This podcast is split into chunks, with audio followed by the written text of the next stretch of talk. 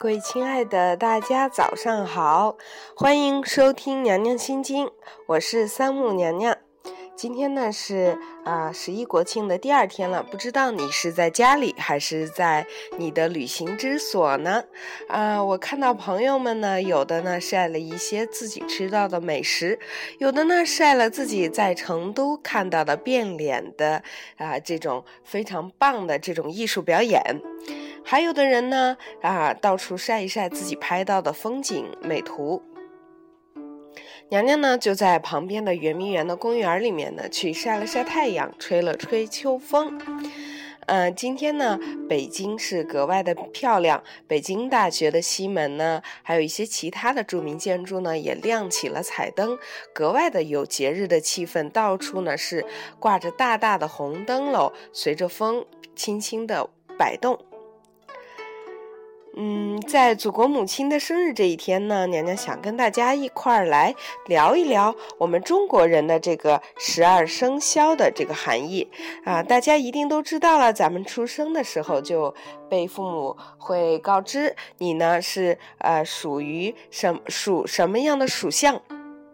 然后呢，咱们中国人也会像西方人一样，根据你的属相去猜测你可能会是什么样的性格啊。西方人呢，当然他是通过这个星座，这个星座呢是按月划分的，而咱们中国人呢是按年来划分，总共有十二个属相啊，所谓的叫做两两相对，六道轮回。这个里面呢，体现了我们的祖先对咱们。后代全部的期望跟要求，咱们来看一看每一个属相都代表什么样的品格呢？第一组呢是老鼠和牛。老鼠啊是代表了智慧，你看看小小的老鼠，它的生存能力是极强的，无论什么样的条件呢，都能够啊顽强的生活下去，并且呢繁育后代。牛则代表了勤奋，啊，耕地的是牛，吃被吃肉的也是牛，它的皮还能够用来制作各种啊皮制品，智慧和勤奋。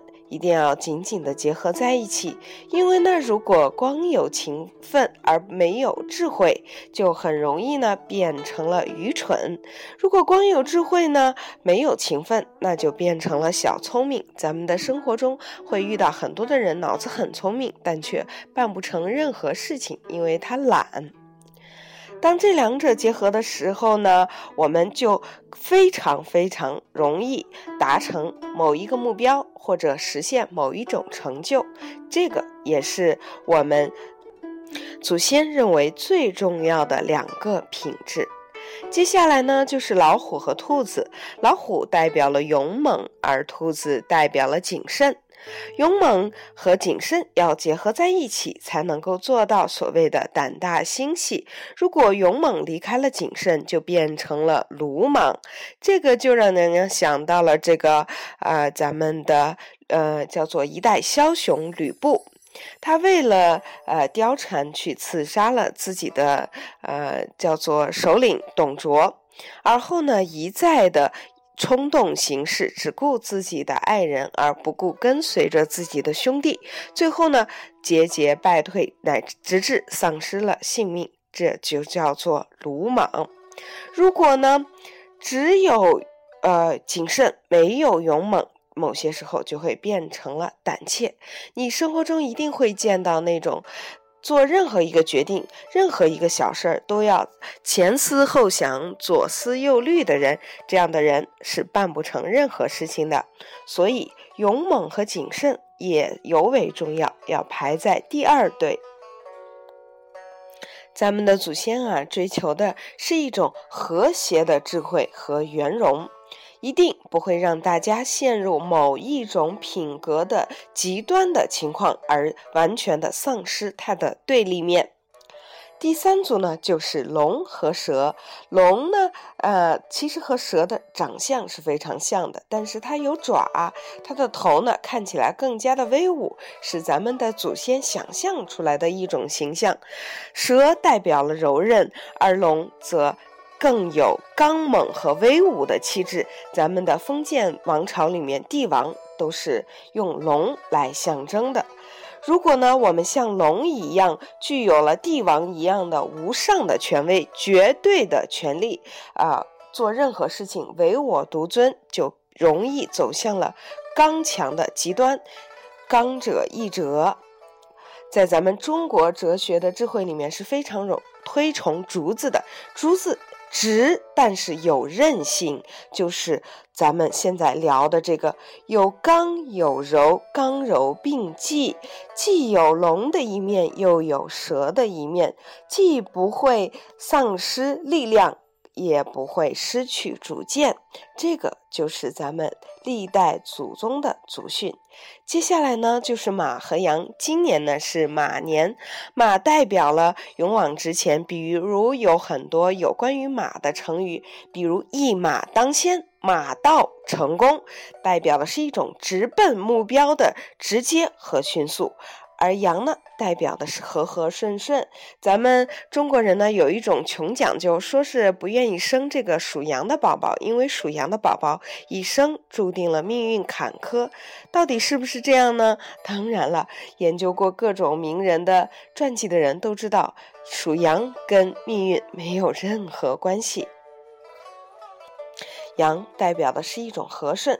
如果一个人像马一样只顾自己，直奔目标，不考虑周围的人和周边的环境。大时代必然呢，很容易和周围产生磕磕碰碰、四处碰壁的现象，最后很难以达成目标，也难以团结自己的团队和身边的人。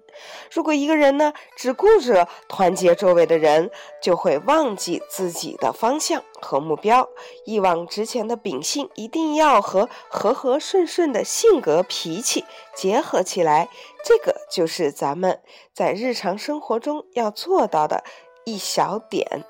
接下来呢是猴子和鸡，猴子就不说了，是非常非常灵活的，上天入地都可以。孙悟空的原型就是一只猴嘛。至于鸡呢，以前呢是没有时钟的，啊，大家呢都是听着鸡鸣声决定一天的开始，所以鸡会非常非常准确的按照太阳升起的时间去打鸣，它代表的是稳定。灵活和稳定结合在一起，才能够实现每一件事情踏踏实实，又不会走向它的极端。如果呢，一个政策总是变来变去，过于灵活，就难以执行；如果一个政策呢，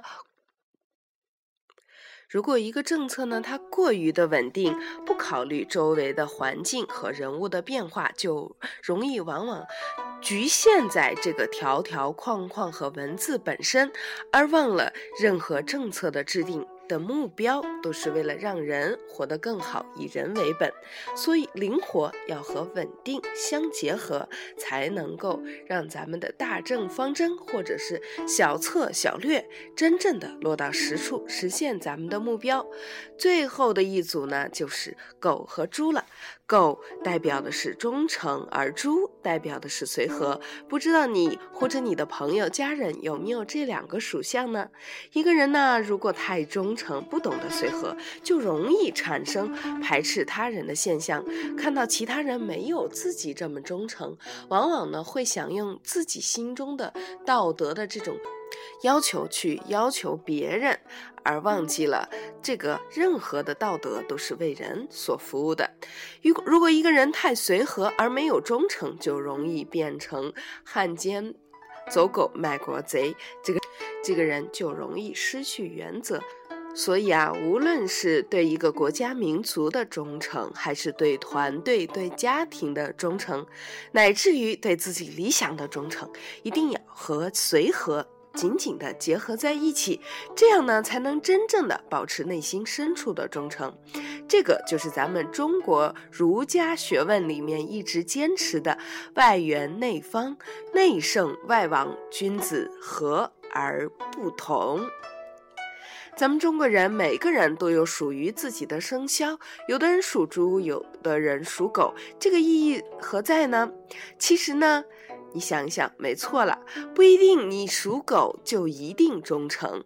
它指的是，无论你具有十二生肖所代表的这些美好的品质当中的哪一种，都不能把自己的这种品质走向极端，而放弃对它的对立面的修养。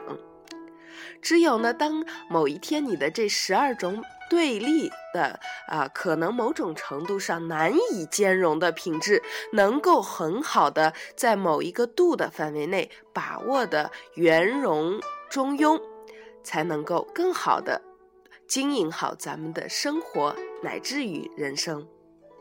就像乐嘉老师说的，红、黄、蓝、绿这四种性格其实没有所谓的好坏，也没有比较的意义。一个人要想真正的成就大事业，那必须得是哪一种都有，哪一种都没有太多。你同不同意娘娘的这个观点呢？欢迎你发消息和娘娘来共同探讨一下。最后呢，娘娘要再把自己的这个小明信片呢宣传一下。娘娘这儿呢还有几张非常漂亮的手绘明信片要送给我的粉丝。如果你想要的话呢，请把你的地址和姓名通过荔枝 FM 的呃短消息发送给娘娘。也欢迎你呢加娘娘的官方微信：s a n m u 下划线。E m p r e s s，这个是娘娘的官方微信，三木 impress。嗯，今天的节目就是这样了，咱们明天再见吧。